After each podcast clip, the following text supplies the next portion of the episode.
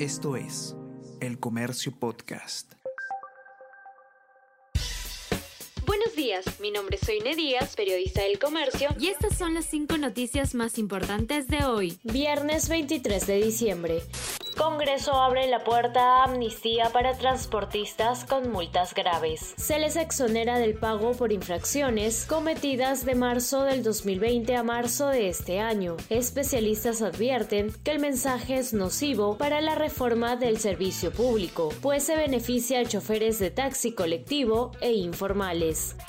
Legisladores de seis bancadas están a favor de dar confianza al gabinete. Proyección inicial prevé 71 votos por el sí. Bloques de derecha y centro representados por Fuerza Popular, Acción Popular, Alianza para el Progreso, Somos Perú, Renovación Popular y Avanza País destacan conformación del equipo ministerial. Grupos de izquierda se han expresado en contra no esperaba tremenda violencia provocada por algunos políticos, señala presidenta Dina Boluarte. En diálogo con Willax TV, la presidenta Dina Boluarte consideró que no se merece el calificativo de usurpadora que le lanzó el exmandatario Pedro Castillo a través de una carta cuando cumplía detención preliminar tras intentar dar un golpe de Estado. Además sostuvo que la izquierda está cometiendo un grave error con su actuación.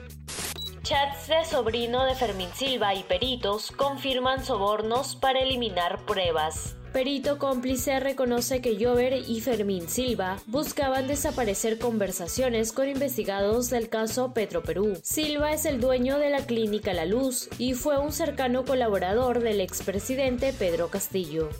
Peruana desempleada gana la lotería en España. Perla y sus dos hijos se enteraron en el Teatro Real Madrid de que habían obtenido 400 mil euros con el boleto número 05490. Muy emocionada, dijo que usará el dinero para comprar un departamento y hacer una donación a la iglesia. Esto es El Comercio Podcast.